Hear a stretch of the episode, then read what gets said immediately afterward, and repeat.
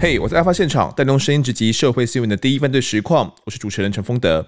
上一集我们聊了台北一位名叫陈怡的退休女房仲，她变成海流尸，出现在丰滨的海边，身体被童军绳还有铁丝捆绑。警方循线追捕呢，认为陈怡的女儿蔡晶晶还有蔡晶晶的男朋友曾志忠两个人涉有重嫌，在网咖把他们两个逮捕，但是两个人却不太配合。究竟真相怎么回事？这一集我们同样请到花莲刑大的侦查队队长骆征辉，征辉哥替我们继续讲述当时侦办的经过。征辉哥，我们当时其实蛮锁定他们两个人就有涉案的是吗？还是一开始只是初步排除而已？我们当初只是把他们两个找出来，可能请他们说明而已啊，并没有很强烈怀疑是他们所为。因为说实在话了。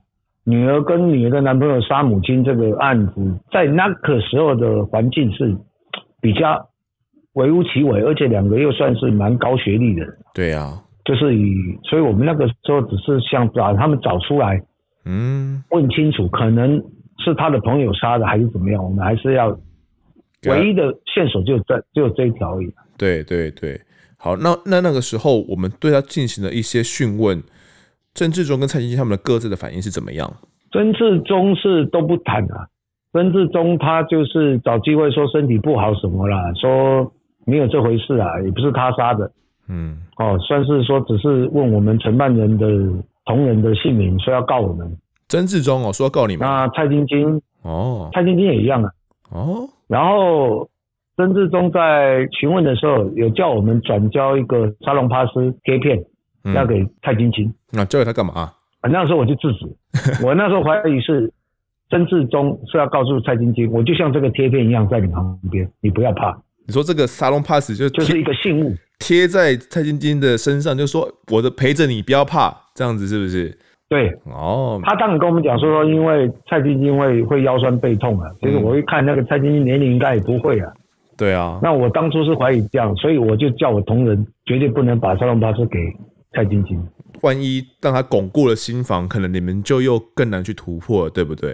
是有这样考量。因为、嗯、没错，尤其我们在他的电脑随身电脑里面也有发现到，其实曾志忠对蔡晶晶不错，他也帮蔡晶晶拍了一系列的婚纱照啊，拍了很多婚纱照啊。对，大概几十张脸。是准备要结婚就对了。是，可能是哄女孩子吧，表示说虽然我们没有。没有公开的仪式，但是你已经是我的老婆了，大概是这样。所以那个把蔡晶晶拍的非常漂亮。嗯，他们有一个随身电脑，我们有拿来解析嘛。嗯，可是里面没有扣到一些相关的基证，跟他比如说杀害陈怡蛇的相关基证，没有发现吗？没有，那个时候他的他们随身行李就是现金十万块，还有一些就是陈怡的证件十张哦，然后还有一些收据，嗯、就是譬如说他买电击枪的收据，嗯。也有一个某个仓储的一个租用的一个收据，是，然后其他都大概他们的衣物了。哦，这你刚刚讲的那几个收据感觉很重要诶。你刚刚有讲到说，比如说买电击枪的收据，他们怎么解释？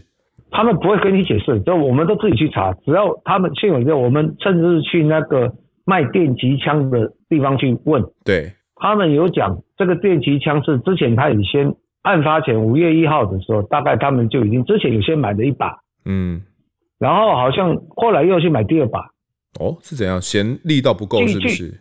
对，到了不知道案发后的五月一号、五月二号，他他们的店员特有跟我们讲，蔡晶晶把这个电击枪还回去叫他退钱，说这个电击枪没有用。你说可能是犯案完后五月一号过后，对他又把这个蔡电击枪拿回去要退钱啊？对，他说这个电击枪不好用，没有用，不好用。这个因为这个怪怪的行为让店员有警觉，让那个店员记忆记忆很深刻。嗯，这电击枪那时候买在多少钱呢？不知道，那个时候好像是大概五六千块要哇，几千块要。我觉得他们可能那时候也缺少了这个生活费啦，然后可能觉得这个钱可能电击枪用完了一次。之后可能就不会再用，对，对，就没有要用了，就把这就把这个钱拿去退，然后想说可以多一点生活费用这样子。他们主要找到这个陈怡的证件，比如说身份证啊什么的，我们那时候研判，还有还有私章哦，他的个人的印章都在上面就对了。对那几乎是不是能够判定就是他们两个人涉案的？其实那个时候我们专案小组心里有底，大概八九不离十了。嗯，因为因为再加上蔡爸的口供，就是死者就是他骗出去的。对啊，他蔡晶晶骗出去的。嗯，不管是不是骗出去，还是在家里带出去，就是反正最后他们就是看到死者的最后踪迹，呃，最后的一面就是他们两位。对，没错，没有别人。是。那我们刚刚还有提到一个。呃，我们有发现了一个所谓仓储的收据是吗？那个仓储是怎么样的？我们有去追查吗？有，我们那个时候台北市有一个仓储，我们有去。嗯，他后来我们就是我们有搜索票把他的仓储打开以后，对，它里面有作案的，就是当初尸体发现尸体的铁丝。哦，铁丝，嗯，铁丝还有钳子，老虎钳。嗯，然后我们我们把这个铁丝拿去给刑事局比对鉴识。嗯。比对，它的切口是一样的，嗯哼，还有它的麻绳，麻绳也是一样的吗？也是一样的，还有他们作案的一个计划，计划，对，他们有一个计划，他们就是准备要做完以后要出国，嗯、所以他们那个时候连卫星电话都已经准备好了。他那个计划是写什么？大概什么样的内容啊？他们一个逃亡计划而已。嗯，就比如说，详细内容我已经记记得不清楚，是大概就是从一开方案，就是说好像是要把死者杀害以后，用什么理由把他杀害，嗯、然后他们准备躲在哪里，然后拿到钱了以后，他们就要出国了。嗯，其实如果我们不再早行动的话，等到。他们的财产分到了以后，他们可能就已经出国了。哦，他那个时候就打算，因为好像把都把那个硬件啦，还有这个妈妈的所谓的身份证啊，这些东西都准备好了。他们好像是准备要把这些他们妈妈底下的这个财产、陈仪的这些财产、地产移转到蔡晶晶的名下，是吗？他们有这个打算呢？其实我我们后来推测是这样，嗯，因为蔡爸爸生性比较懦弱，对，等于说。如果说这个案子我们到一个终结，可能就变成蔡晶晶跟曾志忠会去威胁蔡爸爸，嗯，他要分到部分的财产、房产是房房财产，嗯，然后他们准备准备要出国，了解，就等到这些房产都变卖以后，换得的现金，他们就要出国，嗯。那好险，我们当时就是及时的去找到了蔡晶晶他们哦。可是我们 这个蔡晶晶跟郑志忠他们几乎都不愿意去讲嘛。你说他蔡晶晶可能前一集的时候有没有聊到说他吃的，比如说牛肉就会比较开心一点，会愿意跟你们去聊天，对不对？那对谈吐之间感觉是一个比较呃像是少女一样，感觉也蛮蛮单纯的。可是聊一聊聊到案情的时候，他们是什么反应？他们都避而不谈啊，甚至我拿就是死者在海边那个陈尸现场的照片给蔡晶晶看，嗯，他只冷冷的回我们一句：“那不是我母亲啊。”然后他他说：“这么丑，怎么会是我母亲？”这样这么丑，怎么会是我母亲？你说看到那个尸体的惨状，他这么讲，对，嗯、对啊。那郑辉哥，我们那个时候有想说用一点，比如说比较特殊的一些方法，让蔡晶晶。吓到会愿意招供之类的，其实这个也是我一个小小的一个巧思啊。小小在他们两位回来的时候，因为他们分分关在两地，一一个曾志忠在我们花莲县刑大的拘留所，对。然后蔡晶晶是在凤林分局的拘留所，嗯。所以我那个时候为了突破曾志忠，我把陈怡的那个素描照片，趁他熟睡的时候，请那个拘留所同仁把他放进他的房间，嗯。甚至在第二天在询问的时候。在做笔录的时候，我就把那死者的素描直接贴在他的正面，看他会不会心虚啊？贴正面给他看就对了。对，就贴在他正面，哦、就是给他看。那他怎么反应？他也他也没有，也不以为然啊。然后蔡晶晶是，我也拿照片给他看，他也是说这素描，他也他也无动于衷。是。后来是因为我想到，其实在发现尸体的时候，我感觉到死者一直跟着我。因为死者可能就是他睡梦中死掉，他也不知道他发生什么事，他也不知道人在哪里啊。他亡魂就是一直在世间游走啊。嗯。然后后来我就我有跟那个师傅讲，庙里宫庙的师傅稍微聊一下，他们也认为说这亡魂这样外面跑也不是办法。是。我所知道的一个民俗传说，如果这亡魂七七四十九天以后没有招魂的话，会魂飞魄散。他可能就对魂飞魄散。嗯。所以我那个时候请就是天后宫的公主。对，把他的亡魂安放在那个城隍庙，第一个可以避免，就是让死者一个栖身之所，以避免被其他的亡魂欺负。第二个也是可以保魂他的，就是他的魂体。嗯，因为那时候那天我是四十九天的时候，因为还没有找到家属嘛，不知道他是到底是属于哪边，所以没办法来招魂嘛。对，嗯，后来呢？对，所以我们就把它放在城隍庙。然后因为这个案子也超过也超过四十九天了，已经大概三个多月了。对啊。可是，在城隍庙还是安稳的，还是安全的。是。后来那天我突然灵机一动，我就请一个同仁开车到城隍庙，我说你去求城隍爷，把死者的亡魂放出来。然后差不多也是因为我们凤林到那个城隍庙，大概开车也大概三十五分钟到四十分钟。嗯。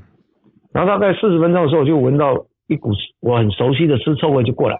尸臭味哦。那个是，对，就是因为死者那尸臭味啊。嗯，死亡的尸臭味啊，尤其是你不要说是死者，你刚那个前口是假牙，对，我们风干了以后再拿塑胶袋那个封条把它封起来，但是我们去询问牙医的时候，只要一打开，嗯，那个整个房间都是尸臭味，哇，这么重，那个很重，即使你两个月以后还是那么重，嗯，所以那个时候因为那个尸臭味我很熟悉，我记得那个时候我在办公室闻到的时候，而、啊、我们的讯问室在地下室，嗯。我记得那个时候，一个女记者在那边写新闻稿，她也跟我讲，哎，她说陆队长是不是有闻到什么味道？我说来了，来了，我说来，我只说一个来字，嗯，我说来了，我就过去跟蔡晶晶讲，我说你妈来找你了，结果她后来就放声大哭，她也闻到了是不是？啊，就是，我不晓得她可能感受到，嗯，因为这个我就没不晓得，反正她那个时候就彻底崩溃。就是那一次，他讲了实话，以后就没有再讲。他那时候讲了什么？就是他讲的是说，他先在他家附近打电，用公共电话打给他母亲，说下午会带他去去看房子。其实是要确定他爸爸是不是已经出门了。嗯。然后后来就是可能中午的时候，他就跟他大概已经抓到他妈妈的习性，中午会睡午觉。对。然后可能中午的时候拿着家里的门就开进去，跟曾志忠看他妈妈熟睡的时候。曾志忠就拿着电击棒，先把他妈电昏，然后直接用铁丝勒脖子，哦，就用拴的，类似人家那种花的那种，是拴起来，把他勒毙，然后转转到窒息就对了，勒晕而已，应该应该没有完全，应该是没有完全勒那么紧，嗯，应该没有完全勒那么紧，然后就把手脚绑起来，然后直接放在行李箱，嗯，其实那个时候我们认为，其实陈宇还没死，可是因为你放在行李箱。然后他们就放在租来的一个汽车里面嘛，的后行李箱。那说实在，加上空气不好又闷热，死者就一定就可能就闷死了，就闷死了。嗯，对。那他有提到说为什么想要去杀害自己的妈妈吗？其实也是曾志忠跟他的观念啦，因为他们从纽西兰回来的时候也是曾志忠也是没有不务正业，没有工作嘛。对。那个时候，那个死者是有提供他们两个三十万的。类类似一个创业基金呐、啊，嗯，但是也被他们花完了，然后甚至说那个蔡晶晶他们家的人，甚至连蔡晶晶的祖母还在世的时候就不喜欢曾志忠了。哦，觉得这个人怎么样？是不务正业吗？还是什么之类的？就是一个年龄年年龄太大了，他的十九岁，而且不是很可靠了，尤其是死者又是一个算是比较厉害的女人，她看的人多嘛，房地产什么，她看的人多，他就。很反对他们两个在一起，对。然后曾志忠就是一直给蔡晶晶洗脑，说我们两个在一块，你母亲是最大的阻碍阻力，嗯，所以只要你母亲不在了，我们就可以永远在一起。洗脑蔡晶晶这个想法就是对了，嗯，好像还有说过说说这一切可能这一切的不如意啊，都是因为你妈妈控制你所造成的。等等的，有说了，没错，有说了这一些话了。然后说要除掉你妈，才能够突破我们的困境，来改变命运。他其实这样的这样的话，而且其实蔡晶晶是相当喜欢曾曾志忠的。他那时候十九岁出国的时候，算是很单纯的少女，对不对？然后在那边认识，因为认识了曾志忠嘛，对不对？后来我们才了解嘛，就是他他本来一个弟弟得血癌嘛，所以你是说他的母亲金那金金的弟弟是不是？对，他有有一个弟弟刚得血啊，因为他们的母亲为了抢救这个小孩嘛，嗯，所以对曾志对蔡晶晶疏于照顾嘛，嗯，所以蔡晶晶那个时候要什么有什么，就是一种父母的亏欠嘛，哦，可能那个时候可能也是发现到他十七十八岁一个叛逆期吧，开始叛逆了，所以决定把他送到纽西兰嘛。对，纽西兰去去好好对，可能会变好一点。没想到就在那边认识认识了曾志忠了。认识曾志忠。对，从在那边然后回到台湾之后啊，好像就这样，呃，有点坐吃山空，一直要去跟这种妈妈讨钱的状况，是不是？对，因为曾志忠给人家看起来有点好高骛远。嗯。说说实在话，他五十几岁，你说回来台湾，他要做什么工作？高不成低不就啊？是，他就就跟着，就是以反正他就是觊觎蔡晶晶他家的家产嘛。哦，了解，就是想想要去贪图他可能他们家他陈怡的房产啊之类的，一直想要从对对对鼠旁鼠旁啊那那。之前有要了三十万的这个创业基金嘛？那哎、欸，他们家里面也很大方的就给了，没想到他们又花完，他们还有再讨了一笔钱，是不是？好像当初我查的时候，好像要要一个一百万，就要了一个一百万了。那个时候蔡晶晶的母亲就死者就有点反对了，嗯，就没有给这一百万就，好像是没有给，没有没有给，没有给，嗯。那这也导致了曾志忠跟蔡金金他们好像就心有怨怼，相当不满的状况，是不是？对，因为讲说你那么有钱，一个区区一百万就算什么？反正你们两老有有的财产也是都是蔡晶晶的啊。是啊，蔡晶晶坦诚了整个过程，然后说把尸体装到行李箱里面，然后租车子要好像要去弃尸的状况。那么后来怎么会选择要去弃到丰滨的海边？这个过程是怎么样的？整个弃尸过程？应该是他们沿路找弃尸的地点，因为他们有一个晚上是，我看他们的位置是有在花莲火车站附近一个一个也是个网咖过夜，嗯，然后好像曾志忠当兵的时候有在就是封滨沿岸那里好像当过兵，还是说他那边驻扎过，所以他那个地理很很了解，然后他们是好像是到一个现在的一个风景区，就是天空步道。以前叫做好像富夫之子来吧，在那边把尸体就是连行李箱，连尸就是包着尸体丢下去，嗯哼，所以才会造成当初我们发现尸体的时候是没有外伤。哦，等于是有行李箱包裹住就对了。对，然后新为什么尸体会出来？这个也是他们报应。嗯，早晚灰灰了，因为他的尸体经过阳光啊，在海边阳光照射，他的尸体会膨胀。对。就是整个把行李箱给炸开了，哦，尸体才出来，这样子，这样我们才能发现到尸体了。是是是，好，队长，我们蔡晶晶就讲了这唯一一次自白，对不对？他后续都不愿意再讲了。那曾志忠后来好像也不愿意再，也没有谈过整个的犯案经过，是吗？他他完全没有。据我所知，在我们警方的过程他是没有，然后到检察官那里应该也都没有。可是后来这个我们有在。这个租车，我们有提到说，他们去租了一部车要去弃尸。这个车子上面，我们后来有去做一些采证跟查扣吗？呃，有去采证，因为那个时候已经事隔将近快快四个月。嗯。然后，因为刚好他租这台车，呃，他因为他本来，譬如说好像是租三天，然后他有再去延了一两天。嗯哼。他们弃尸以后又跑去。花莲弃尸以后，又跑向了跑到台中曾志忠的老家，又回去，然后再还车。那个时候我们去访查的时候，他那个时候租车行的员工有讲，他们记忆很清楚，就是车子返回来的时候，后车厢打开是很臭的，就是都是腥味、尸臭味、嗯，腥味。甚至他就他有问询问曾志忠，曾志忠是说他们去买鱼的，哦，鱼鱼鱼鱼腥味。结果后来我们也有把整个后车厢。甚至连后车厢的备胎整个都拆开，嗯、那里还是有些微的采集到些微的血水哦，有流出血水来的哦，一定会。他们的那个租车行也讲，这台车不知道洗了几次，那个尸臭味一直洗不掉，是，就是味道还是很重，所以他们印象非常深刻啊。嗯，好，那其实他们蔡金金在提到整个犯案过程的时候，好像也有提到一点，就是说，呃，在杀害的。是电晕的这个妈妈陈怡之后啊，然后撞到行李箱。后来他好像还有伪造了一个所谓的纸条，伪造他妈妈的笔迹，留给爸爸，是不是？有这样的过程吗？有，当初我们的长官也有怀疑蔡爸爸，嗯，就是说你老婆讲这个理由，但是你又明明知道你你你你的老婆，你就是死者也是跟着女儿不见的，对。当初有长官认为说蔡爸爸是有可疑的。就是说，我们的还有一个想法，就是就是不愿意承认，明明心里知道，明明知知道自己的妻子可能遭遇不测，嗯，可是他不愿意承认，是不愿意去相信这样的结果了，对，就不愿意相信，可能老婆真的遇到了一些不测的状况，甚至是被。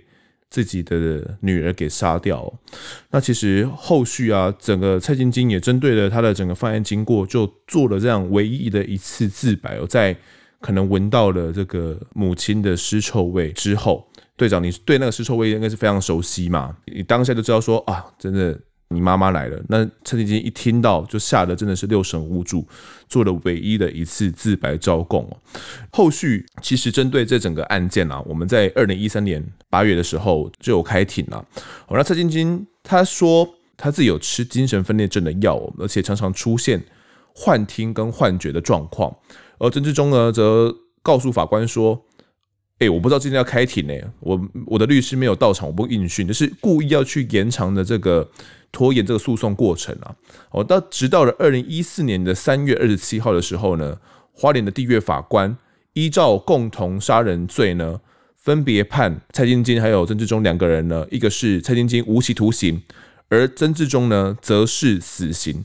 哦，蔡晶晶听到之后，自己被判无期徒刑，差点腿软，差点昏倒哦。而曾志忠呢，则是斜瞪了法官一脸，就是一脸不屑的样子。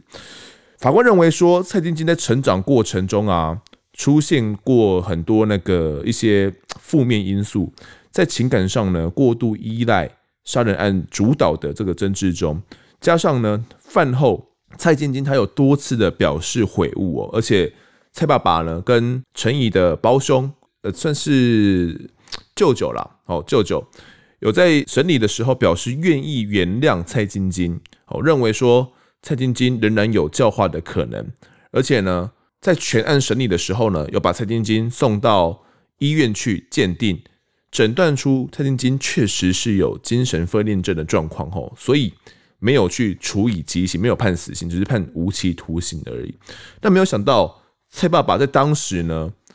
在听完庭之后，还有替女儿求情哦。他觉得女儿已经很后悔了。那我们来听一下那个时候，呃，蔡爸爸他怎么说的？曾志忠判死刑是，当然是应该的，因为他他杀了我太太啊。其实今天这个错完全就是曾志忠他杀的，并不是我女儿。我女儿是个很乖巧、很很听话的小孩子。好，可以听到就是蔡爸爸他是这么去表示哦，他。觉得自己女儿是真的是很乖的小孩啦，所以他没有办法去接受他的女儿被判无期这个事实。这是我觉得都可以跟这个队长前面说可以很连接得上。其实爸爸一直很难去相信女儿杀掉妈妈这个事实，而且觉得女儿应该是有这种教化可能性，愿意愿意去原谅他啦。那其实到了二零一四年的五月呢，母亲节的前夕，没有想到蔡晶晶竟然在监狱里面。说要跟曾志忠结婚，就在寓所里面呢，完成了登记的手续哦。原本的情侣身份变成了夫妻的身份，甚至还多次要求呢，要在住在同一间里面，让两个人可以洞房圆房哦。那被这个狱方给拒绝了。那个时候，蔡爸爸听到之后是完全没有办法接受，因为女儿嫁竟然嫁给了自己的杀妻仇人。那蔡爸爸他当时也有一段说法，我们来听一下当时的说法。而且对于他妈妈死去的妈妈来讲，也是会死不瞑目的，真的。尤其在母亲节的前夕，用这种事情来报答他妈妈，真的是太可恶了，真的。没有，我觉得我女儿可能头壳坏了吧，可能可能精神有问题吧。要不然，而且人男的又被判死刑，干嘛还要嫁给他呢？很奇怪。好，其实可以听到蔡爸爸他其实是一直去没有办法去祝福他的女儿能够跟曾志忠有一段美好的一个婚姻，因为曾志忠都被判死刑了。那她还要去嫁给他，那其实蔡爸爸是难以去接受这样的状况的啦。那其实，在后续呢，在一审、二审呢，其实都是去判了蔡晶晶无期徒刑，以及曾志忠是死刑哦。花莲高分院的更一审的时候呢，有做了一个比较不一样的审判哦。他们认为说，呃，蔡晶晶她其实有反社会人格倾向，依然判他无期徒刑，但是呢，给曾志忠一条活路了。他说，曾志忠从中正理工学院毕业之后呢，七十四年七月曾经任中山科学院的研究院中尉，七十五年八月呢，改派了韩发中心的中尉哦。九十四年七月少校退伍，他在高中的德育、群育这些成绩呢都非常好，而且大学的操行成绩良好。当兵在任职航发中心的时候呢，有多次的嘉奖记功。以上的这些呢，认为说法官认为说，并不是没有教化的可能性，而且他又说，国内的医疗的矫正的教化机构不足。不能因此呢认定曾志忠没有办法被教化，而且因此去剥夺他的生命哦。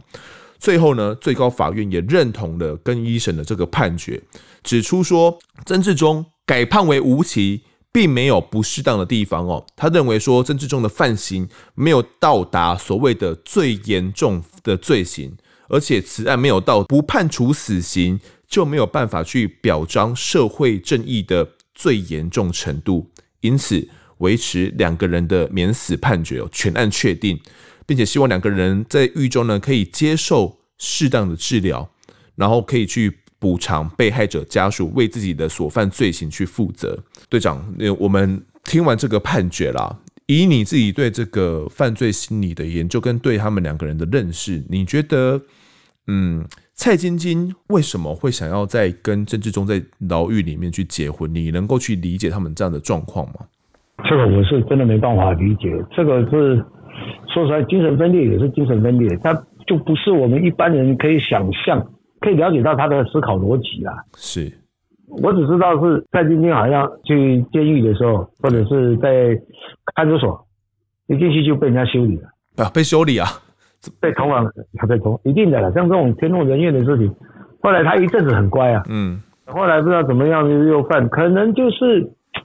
他真的就是把曾志忠当做神明吧，他的一个信仰啊。他好像说过一句话，对不对？说曾志忠就是我的神。对，他有说过这样的。然后他讲说，嗯、然后他也讲过他父亲是撒旦啊。他这样讲啊？但有一个访问，好像说曾曾呃蔡晶晶讲，我父亲才是撒旦，因为那时候他们把把范闲是杀人凶手是推给蔡爸爸，我不是曾志忠。蔡晶晶在那时候受访的时候说。我爸爸才是真正的撒旦。是曾志忠的话，我是觉得两个层面看啊。你说有教化可能，五十八岁了要教化什么？他受过这么好的学历，就犯那个这个罪，而且是说难听，这是预谋犯罪啊。是，这是整个预谋杀人。这个有没有教化？对啊，而且你一定要看的是说什么？他并不是影响到杀一个人，而是他又影响到一个蔡晶晶，是以他的智慧犯罪，然后就影响到蔡晶晶。他是说他律师为什么不来？因为没有人，没有律师要要要替他辩护啊。你说每个都被他骂。曾志忠的律师，到时候请不到律师是不是？所有人都结任啊，自己结任啊。嗯。有钱也不要给他听啊，他就来，他就说你要听我的，我叫你来，你就要听我的。几乎所有的律师都不愿意，都不愿意替他辩护了，因为他一直以为他是外国人。其实我会觉得，这也是他阴谋的一部分啊。哦。因为这个人非常厉害啊，其实。判无期，我觉得也还好了，因为他五十八岁。对，你认为说他在他还有几个几个十年可以活？嗯，不是二十年。嗯，如果是这样，让他隔离社会，让他自己在监狱里面反省，不一定是反省啊。是，他搞不好也不会反省。是，但是他是一种可能是一个人生的煎熬吧。对啊，因为毕竟失去自由了。嗯，我觉得也是一种惩罚了。所以我们。就这个角度看，会比较觉得这个判决是不错啊。嗯，可能在里面接受最后的可能病痛慢慢有了啊，之之类的，接受这样的过程。死并不可怕，嗯，可怕的是你生活身体上还有心理上、精神上一个折磨而已。嗯，那你觉得，呃，当时这个蔡爸爸，我们刚刚前面有播了这个录音档哦，想说他其实没有办法去祝福这样的婚姻。队长，你自己应该有孩子嘛？有。对，那你觉得？你如果是以一个爸爸的立场，你觉得可以去接受这样的婚姻吗？当然是没有办法，这当然谁有办法？可是按你的小孩已经这样子说了，你能你做父母亲的怎么样呢？嗯，还能怎么办？就是独自伤心而已啊，不然呢？你你能说只能怪自己的他小时候教育我疏于照顾他呢？还是说他本身他的？遗传因子还是他本身的资质就是这样，我们不清楚啊。因为现在这种文明社会的一种诱因太多了。对，他精神上的疾病也太多，我们没有办法去了解现在的小孩子在想什么。所以说，这种父亲你只能笑一笑，不然不然怎么办？是，好像也只能接受了哦。尽管尽管很难去接受，如果他们真的被关出来了，好，二十年后可能曾志忠还没有老死，他们真的结为一对夫妻，那时候我想爸爸应该也心里也不知道怎么去面对他们两个人了啦，因为自己的老婆被他被曾志忠给这样杀了，然后他们还结为了一对夫妻，相信对他来讲也都是一个煎熬了。其实，在那天母亲节那一天说结婚，那个就是对父亲最大的一个伤害了。对，母亲节前夕，其实真正的内幕我们也不一定知道。是，就是在事实证明吧。所以，跟我们刚刚前面还有提到说，判决书后来会让曾志忠考量说，他比如说像德育、群育啊，过往高中的这些成绩，还有大学的操行成绩良好。还有在任职航发中心的时候，有多次的这种嘉奖记功，这些因为过往的可能十几年前的这些因素，二十年前的因素，三十年前、四十年前的因素，导致说他不用判死。这个呃，当时判决出来之后，也是引发轩然大波。那这种过往的东西能不能够代表一个人现在的品性，能不能够教化？呃，队长你自己是怎么认为的？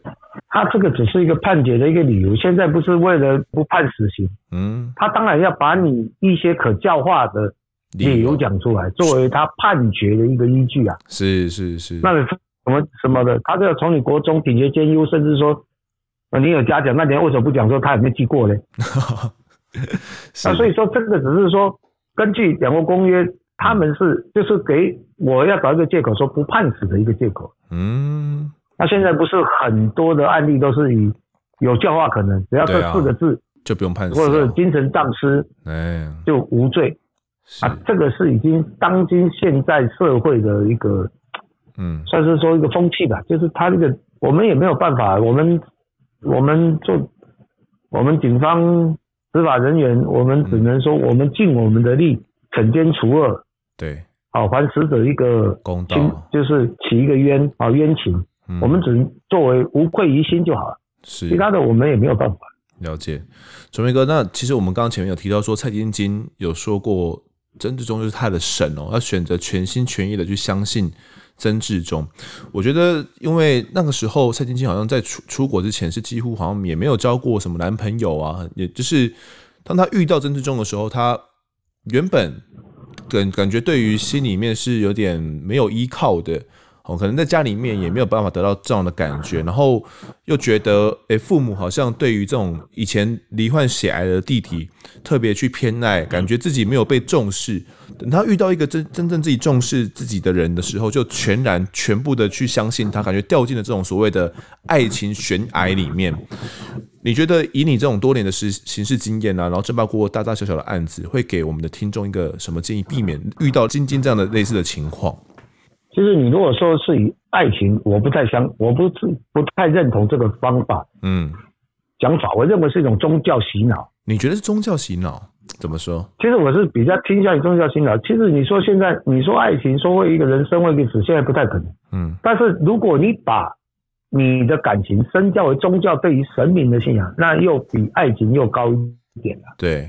所以说现在国外很多，像国内也很多啊。很多的宗教啊，嗯，你可以为他死啊，可以为他抛家弃子，甚至说做一些，譬如说恐怖攻击啊，对对，那个都是一种宗教的一种力量啊。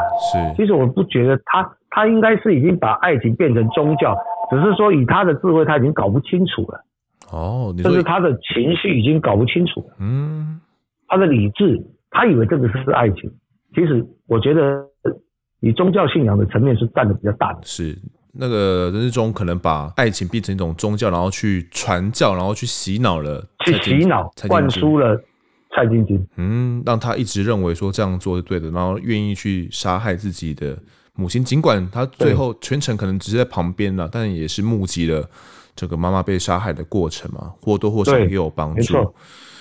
好，我这个是真的是非常精辟的分析，也谢谢这个振辉哥今天的分享。不会不会，谢谢峰哥。好，那也感谢大家收听。如果喜欢我们的节目的话呢，欢迎到 Instagram 搜寻我在案发现场，就可以追踪我们，掌握更多案件消息，也可以跟峰德我聊聊，给我们建议。各收听平台上按下订阅跟五星评分，就是对我们最好的支持。如果是 Apple Podcast 上面的留言，峰德也都会尽量在节目中给出回复。听众们也可以推荐给身旁的好友们，一起听听看我们聊案子。案发现场，我们下次再见。